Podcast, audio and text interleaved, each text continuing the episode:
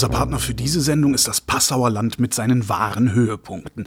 Einfach rein in die Wanderschuhe und sich auf den Weg machen. Schönste Naturerlebnisse und ein Rundumblick von einem der Aussichtstürme stehen auf dem Programm. Und der Aufstieg lohnt sich. Zum Beispiel auf den Aussichtsturm am Steinbruch in Büchelberg oder auf die feste Oberhaus hoch über der Dreiflüsse-Stadt Passau. Grandiose Panoramablicke garantiert. Und danach, bei Einkehr in eins der vielen Wirtshäuser, gibt's noch frisch gezapftes Bier oder kühles Waldwasser obendrauf. Und den direkten Link ins Passauer Land gibt's in den Shownotes. Willkommen bei Mind Bayern. Ich habe hier einen Hut mit 50 Fragen und lasse daraus welche ziehen, und zwar 10 Minuten lang. Diesmal von Bernhard Rieger, der ist Künstler und Macher im oberbayerischen Waldau. Hallo Bernhard. Servus, Holger. Schön, dass du da bist. Maß oder halbe? Was? Warum? Ja, süffiger. Bier oder Wein? Mm, Mittlerweile Wein. Was für Wein? Weiß. Riesling. Trocken oder süß? Verzeihung, lieblich. Äh, kommt auf die Verfassung davon. Äh, eher lieblich. Okay. Hast du ein bayerisches Lieblingslied? Äh, ja, also bayerisches Lieblings ist vielleicht der Divilliermarsch. Nee, es ist äh, teilweise Marschmusik und ich mag auch Heindling sehr gern. Ja, aber ich kann mir jetzt nicht irgendwie auf ein Lieblingslied jetzt da einlassen. Schwein gehabt, sonst hättest du es nämlich singen müssen. Habe ich gewusst. Du hättest jetzt Heinrich, wenn ich gesagt habe, Bayern, das sind wir mir, oder? Bayern, das sind wir mir. Auf die Musik von Rammstein. Wenn du eine Berghütte hättest, welchen Namen würdest du ihr geben? Hier bin ich ich, hier darf ich sein. Das ist kein Name, das ist ein Satz. Das ist der Untertitel des Namens deiner Berghütte. Äh, Basislager. Hättest du eine Berghütte, wäre die dann auch dein Basislager? Wenn ich noch höher hinaus wollte, ja. Aber wo würdest du dann von da aus noch hinwollen? Auf die Gipfel. Berghütte ist ja nicht auf dem Gipfel. Und was machst du dann auf dem Gipfel? Ja, einen Gipfel nach dem anderen machen. Sportlich betätigen. Das Gipfelerleben ist das Gefühl von Freiheit. Und einen Eintrag ins äh, Gipfelbuch machen am Gipfelkreuz. Künstlerischen Eintrag natürlich. Einen künstlerischen Eintrag. Das heißt, nicht einfach irgendein Sinnspruch, sondern ein Sinnspruch mit in, in hübschen Meistens äh, Buchstaben. äh, äh, Malerei dann, ja. Okay. Das machst du auch, wenn du, Ja, ja, ja, ja. Das heißt, ich kann irgendwo Gipfelbücher sehen, wo, wo du, wo du Teilweise ja. wo zum Beispiel? Schöttelkar, Simmelsberg, also bei uns die regionalen Gipfel, wo ich, ja, da mache ich meistens eine Zeichnung rein, weil der, der das liest, der Einheimische, der weiß genau, woher das dann kommt. Gibt ja nicht viele, die hier sich künstlerisch. Jetzt rennt die, jetzt, wer das hört, rennt jetzt auf die ganzen Gipfel hoch und sucht die Gipfelbücher, um dann die. Zeichnung rauszureißen und Ja. teuer zu verkaufen. So, so, so sind doch die Leute. Was ist das kurioseste bayerische Wort? Furchtbar, Ohrkatzerlschworf. Warum sagen alle Ohrkatzerschwurf? Warum? Alle sagen das. An der Stelle sagen das alle. Schon, gell? Warum? Weil es kurios ist. Furchtbar. Also wir haben hier einen Dialekt, wir reden, also wir reden bei uns Zweiger da so ein eigener Dialekt und das sagen ja viele, dass das wie so ein, ein Bellen ist. Und ich sage mal, das kurioseste Wort findet im Dialekt statt. Und da gibt es so viele Wörter, vor allem bei uns sind französische Einflüsse da. Mhm. Teilweise, äh, wo man sagt Parasui, äh, Suya, ähm, Parapluie, äh, die werden heute wieder auch in, Gesprach, in Sprachgebrauch genommen und ich setze mich dafür ein, auch äh, gibt es den Verein Bayerische Sprache und Dialekte und die verfolgt das auch das Ganze, dass in Schulen wieder Dialekt gesprochen wird und dass man das auch pflegt, soweit es geht. Aber es gibt brutal viel Kuriose, aber dieses Orchkatzerschworf, um einem Fremden da irgendwie auf die lange Bank zu schieben und versuchen, irgendwann bayerisch rauszukitzeln, ist Katastrophe. Was muss man in deiner Region erlebt haben? Wandeln auf den Spuren von König Ludwig. Was findet man da? Dem Mythos.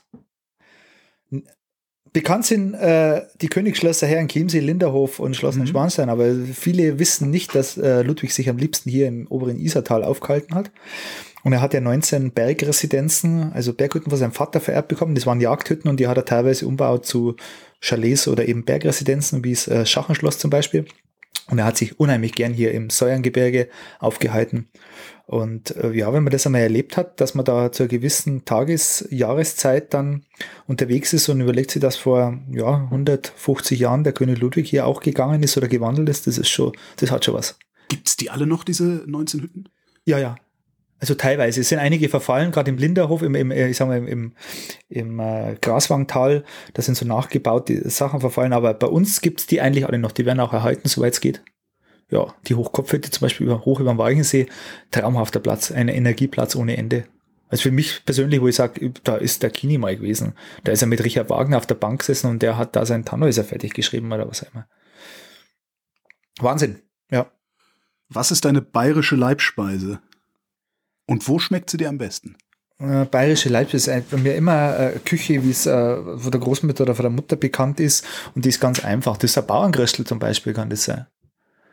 Ja. Was ist das? Ja, das, sind, das ist einfach eine Resteverwertung, sage ich mal, oder? Das ist meistens eine, eine Tafelspitze, also ein Suppenfleisch mit einem Ei reingeschlagen, dann kommen Bratkartoffeln dazu und dann wird das angeröstet, wird umgeschlagen und äh, ein bisschen gewürzt und gut ist. Das ist mei, einfache bayerische Küche, äh, äh, wie man es auf dem Dorf früher, ein bisschen Armenessen, heute äh, gibt es bei den besten Köchen. Aber dekonstruiert. Ja, ich sag mal, Kleider machen Leute, ja. Und äh, die Aufmachung macht halt auch das Essen aus. Gibt es einen Unterschied zwischen Frühshoppen und Brunch? Ja, den gibt es definitiv. Der Frühshoppen, äh, da wird gerantelt, da wird knörgelt. Beim Brunch wird eigentlich der Kater vom gestrigen Abend eher auskuriert durch ein langwieriges äh, Essen, durch ein äh, zu sich nehmen von Kalorien und diversen Getränken, um den Kater auszukurieren. Bei jungen ähm, Menschen und beim Frühshoppen ist es so, dass alt und jung im Wirtshaus zusammensitzt dass da nicht äh, äh, nach Mittag aufs Bier zugegriffen wird, sondern dass halt schon um 9 Uhr das erste Weißbier am Tisch steht. Und äh, beim Frühschoppen wird politisiert, wird, wie gesagt, gerantelt, wird gesellschaftlich äh, debattiert. Und äh, da kommt was dabei raus. Beim Branchen ist so, dass der Geldbeutel dann leer ist. Das ist das einzige Ergebnis. Welches Fest verpasst du niemals? Also ich weiß, welches ich verpasse mittlerweile, ist das Oktoberfest. Und welches verpasse ich nie? Verpasst du das Oktoberfest notgedrungen oder weil du keine Lust mehr hast? Beides. Also ich bin da schon gern, aber eigentlich nur zum Schauen, wie Leute sich verhalten. Also ja. ich, ich, mich interessiert das einfach so, dieses pulsierende äh, internationale Publikum da so ein bisschen beobachten. Aber das Oktoberfest selber macht mir jetzt persönlich gar nicht mehr so an. Äh, welches verpasse ich nie? Das ist bei uns im Ort äh, die, äh, die, die Feste von den heimischen äh, äh, Vereinen, wie von der Musikkapelle oder so, weil wir dann notgedrungen dann einfach bis abends nicht Blasmusik hören dann. Was aber schön ist, das gehört zu einem Dorf mit dazu. Ich wollte gerade sagen, könnte schlimmer sein. Ne? Ja. Sonst verpasse ich nie, äh, was sind so kirchliche Anlässe wie das von Leichnam oder Erntedank. Hm. Das ist mir schon viel wert, das, das genieße ich auch. Das sind also Festtage, die können irgendwie in den Jahreszyklus rein. Wenn man ein gutes Geschäftsjahr gehabt hat, ist das genauso Erntedank, wie wenn der Bauer eine gute Ernte gehabt hat. Möchtest du vielleicht dein Lieblingswirtshaus grüßen? Hier wäre jetzt deine Chance. Ja, wen grüße ich als Lieblingswirtshaus? Äh, vielleicht ein Huberwirt in Bleiskirchen, oder? Weiß ich nicht. Ich war da einmal und das war wirklich ein schöner Abend. Äh, Habe ich sehr genossen. Äh, der Alexander Huber ist ein super Typ und war ein geniales Essen, aber dann muss man auch einen Jockel Kaiser, oder? Erwähnen. Und wen gibt es denn sonst noch? Sonst eigentlich bei uns in Walgau, als Gasthof Post kann man erwähnen, ja, das ist halt 200 Meter Luftlinie weg. Ähm, das ist als historische Ortskern das älteste Gebäude im, im Ort eigentlich. Älter als die Kirche? Äh, wenn man vom Publikumverkehr her äh, so sehen will, dann wahrscheinlich schon, ja. Na, bestimmt nicht älter wie die Kirche, aber zeitgleich wahrscheinlich entstanden. Weil zur guten Kirche gehört ein gutes Wirtshaus und zum guten Wirtshaus gehört auch der Kirchgang. Auf ein Dorf zumindest. Deine Lieblingsgestalt oder Gestalten in der bayerischen Geschichte? Ja, da brauche ich nicht lange überlegen. Es ist schon irgendwo der König Ludwig. Aber es gibt äh, auch noch andere Figuren. Äh, Ludwig hat die Geschichte von Bayern wahnsinnig geprägt. Die verfolge ich natürlich auch und die lasse ich bei mir in die Kunst mit einfließen. Aber es gibt halt auch Geschichten wie ein Reiber Kneisel oder ein Witschitz Jennerwein, wo ich sage, Nie gehört. Wer, wer, wer, sind, wer sind die? Ja, das sind halt so sagenumwobene äh, Gestalten, die irgendwie also Rebellen waren, ja. Also der Witschitz Jennerwein da am Tegernsee, der von hinten von den Jägern dann äh, gestellt worden ist und erschossen worden ist. Da gibt es diese, diese berüchtigten Geschichten, aber auch zum Beispiel, ähm, jetzt weiß ich nicht, äh, äh Ludwig Thoma oder solche Sachen, auch, ja. Oder Ganghofer. Also alles, was sie um die, dieses Thema Jagd, Wild, Berg, äh, Mythos Bayern da rumschleicht, das sind alles ganz äh, tolle Figuren. Ähm, die beschäftigen mich auch, die beflügel mehr. Heute, heute ist es so, weiß ich nicht, äh, wen gibt es noch an Figuren, die jetzt irgendwie besonders in der heutigen Zeit. Mei, das ist halt Politik, mehr gibt's nicht her und naja, weiß nicht, ob die so in die Geschichte eingehen werden wie die Figuren von damals. Was ist deine Lieblingsstadt in Bayern? Äh, Regensburg. Warum Regensburg?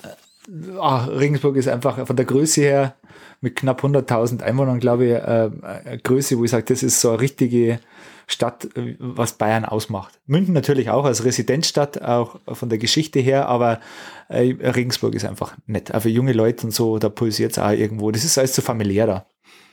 Als München Bayern? Bayern München. Frage, was prägt was, gell? Ja. Ist es jetzt äh, Bayern, das München prägt oder München Bayern oder ist es ein Fußballclub? Äh, weiß man mittlerweile nicht mehr. München ist für mich nach wie vor eine Residenzstadt. Das heißt, das kann man mit Bayern jetzt so nicht in einen Topf werfen. Ja. Und das ergibt sich aus den äh, Recherchen, äh, die äh, den Ludwig gemacht hat. Der Ludwig musste nach München. Ich hab, musste es auch, wenn es ums, ums Geschäft geht, um die Arbeit geht.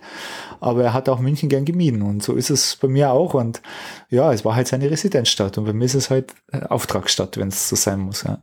Wie viele Trachtenteile hängen in deinem Kleiderschrank? Einige. Äh, eins, zwei, Einzelteile oder aus Outfits? Das, äh, da, äh, das, du, du kannst doch nicht jemanden, der nicht aus Bayern kommt, also, nach sowas fragen. In einem Outfit bei uns ist es so, gibt es halt äh, Outfits, wo jetzt ich sage, zu gewisse Anlässe. Also ich, ich bin hier äh, Mitglied bei, bei der Gebirgsschützenkompanie. Wir haben eine alte historische Gebirgsschützentracht.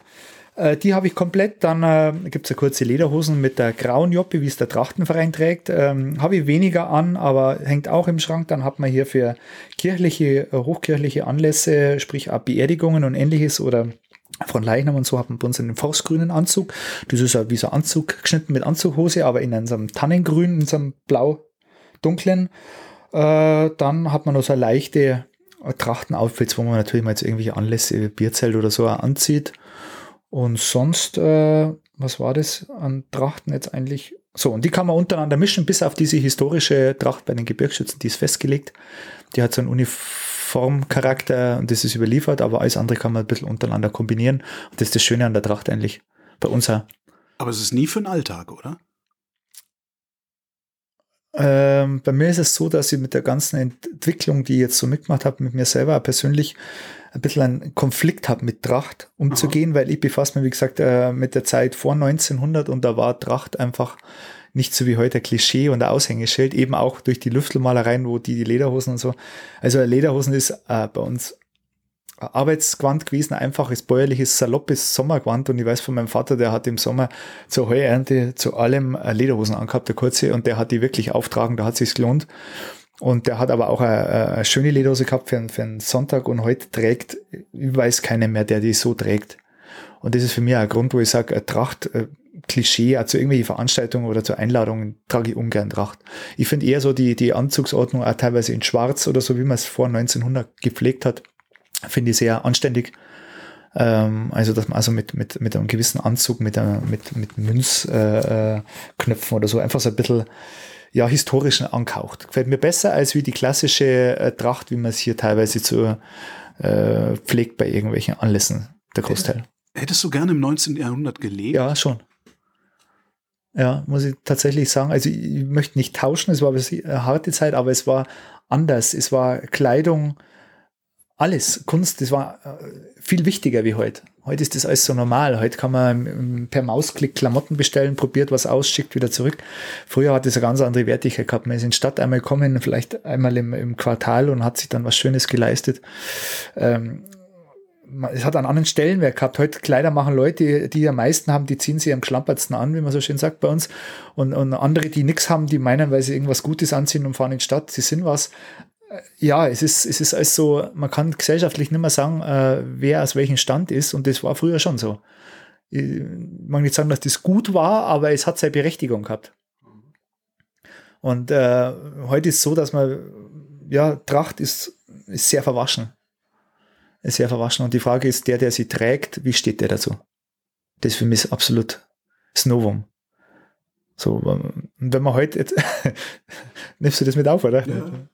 Äh, wenn man natürlich heute junge Leute, die jetzt in Tracht irgendwo sind auf einem Fest, wenn man die zur Rede stellt, und ja, der Papa hat es auch schon gemacht und der Opa hat es auch schon gemacht. Ich weiß nicht, ob das jetzt äh, wirklich äh, die, die Tracht ausmacht. Also ich habe mich befasst und deswegen bin ich dazu gekommen, ich habe gern Tracht an, auch dass man sich anpasst, einfügt in ein gesellschaftliches Umfeld, in ein Vereinsleben, aber die Tracht an und für sich ähm, ist viel zweckentfremdet worden, ist auch heute noch so, dass sie teilweise getragen wird, um irgendwas darzustellen. Ich mag nicht sagen, es wäre falsch ausgedrückter Verkleidung, aber es ist ein gewisses Klischee, das irgendwelche Ansprüche erfüllt. Und ich finde einfach, früher war das, ja, man hat sich sauber anzogen. Man hat gewusst, man, man, zu dem und dem Anlass zieht man das und das an und das ist halt äh, einfach, das ist halt so, wie es ist, ja. Und da wird, das wird nicht mehr hinterfragt.